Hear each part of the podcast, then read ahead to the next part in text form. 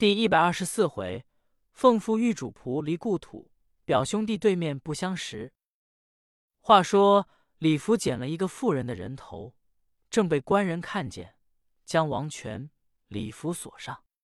书中交代，原本萧山县出了一件无头案，西门外梁关屯有一个卖肉的，名叫刘喜，家中夫妇两口度日。刘喜在东关乡卖肉，这天七月十五。天已日色西斜，刘喜到东关外乡村去要账，走在萧山县衙门门口，碰见衙门的官人刘三。这个人最爱玩笑，外号叫笑话刘三。刘三就问刘喜上哪去？刘喜说：“我上东关外乡村要账去。”刘三说：“天不早了，你今天还回来的吗？”刘喜说：“我就住在东关外乡村之中。”明天回来。刘三是爱说玩笑，说：“刘喜，你今天不回去，我晚上到你家里跟你媳妇睡去。”刘喜说：“你敢去，我媳妇把你骂出来。”刘三说：“他敢骂我，我把他宰了。”说完了话，刘喜就走了。次日，刘喜一回家，他妻子被人杀了，人头踪迹不见。刘喜到萧山县一喊冤，就把刘三告下来，说刘三阴间不允，把他妻子杀了。老爷是清官，姓张名贾三，是两榜出身，立刻一升堂，把刘三带上来，一问刘喜，刘喜就把昨天刘三所说的话一回。今天我妻子果被他杀了。老爷一问刘三为什么杀刘喜之妻，刘三吓了一惊。就回禀老爷，昨天我是跟刘喜说玩笑，他妻子被谁所杀，下一世不知道。昨天我在衙门上班，看守差事，一夜并没出衙门。老爷不信，一问众官人，大家递保状，保留三十系一夜没出去。老爷这才派两个班头王雄、李豹王天宪出去拿凶手，拿着有重赏，拿不着重则不带。王雄、李豹领狱，带领手下伙计出来办案。三天踪影皆无，现满一见老爷。老爷把官人每人打了四十板，又给三天现。又过了三天，没拿着，老爷又打，一连打了三回。今天是十二天，要拿不着又得挨打。王雄、李豹带领众伙计出门，刚走到大柳林。见李福正打开包裹着，众官人一瞧是少妇的人头，鲜血淋漓。大众说：“这可活该，今天不能挨打了。”过来就把王权、李福锁上，一直够奔衙门。来到班房，王雄进去一回，老爷立刻升堂，把王权、李福带上去。老爷一看就知道其中有缘故，做官的人。讲究灵音查理，见貌变色。这王权是懦弱书生，李福是个老人家。老爷就问：下面两个人姓什么？王权说：老富台在上，声援王权有礼。李福说：大老爷在上，小人李福磕头。老爷问道：王权，你是哪里人士？王权说。生源是台州府天台县永宁村人士，奉父命带着家人李福出来寻找我表弟。老爷说：“王权，你既是天台县人，为何来到我这地面，在梁关屯杀死卖肉刘春之妻？”王权说：“回老父台，生源并未杀人，一概不知。”老爷说：“你没杀人，怎么人头在你手里？”王权说：“实是我这家人李福在苇塘里出工捡的，求老夫台格外施思。”老爷把金堂木一拍，说：“满嘴胡说，大概抄手问世，万不肯应。来看家棍伺候。”老爷这也是一半威吓，手下官人答应，刚要取家棍，忽然大堂面前一阵旋风，刮得对面不见人。这阵风过去，老爷看公案桌上有一张字，上写的是唐神显圣法无边，你姓金，招遇巧缘。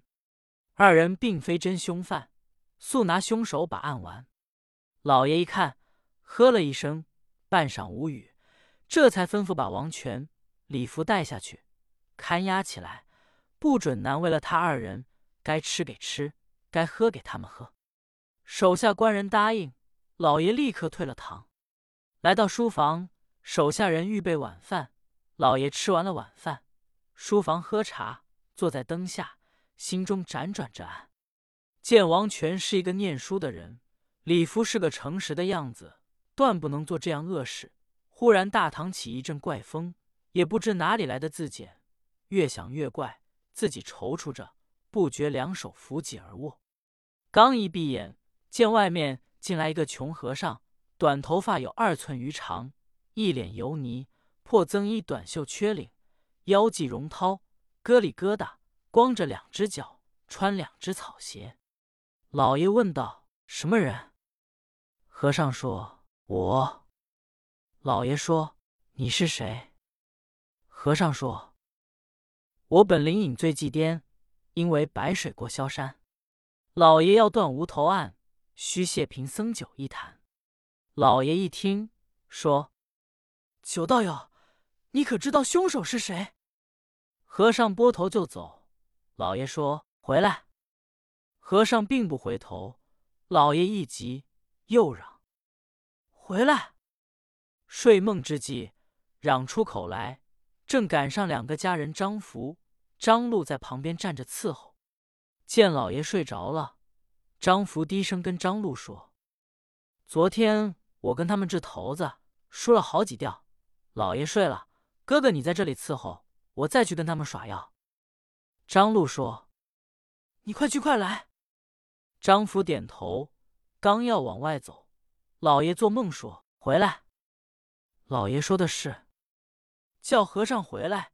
张禄吓着了，只当是他要掷骰子，去被老爷听见了，叫他回来呢。说：“小人没走。”老爷醒了，梦中的事记得清清楚楚。立刻吩咐张禄把笔砚拿来。张禄答应，拿过纸笔墨砚，老爷就把梦中和尚说的这四句话写出来。老爷拿着瞧这四句，心中纳闷，瞧来瞧去，往桌上一靠，又睡着了。只见和尚由外面踢踏踢踏又来了。老爷就问和尚：“方才你说的话，我不明白。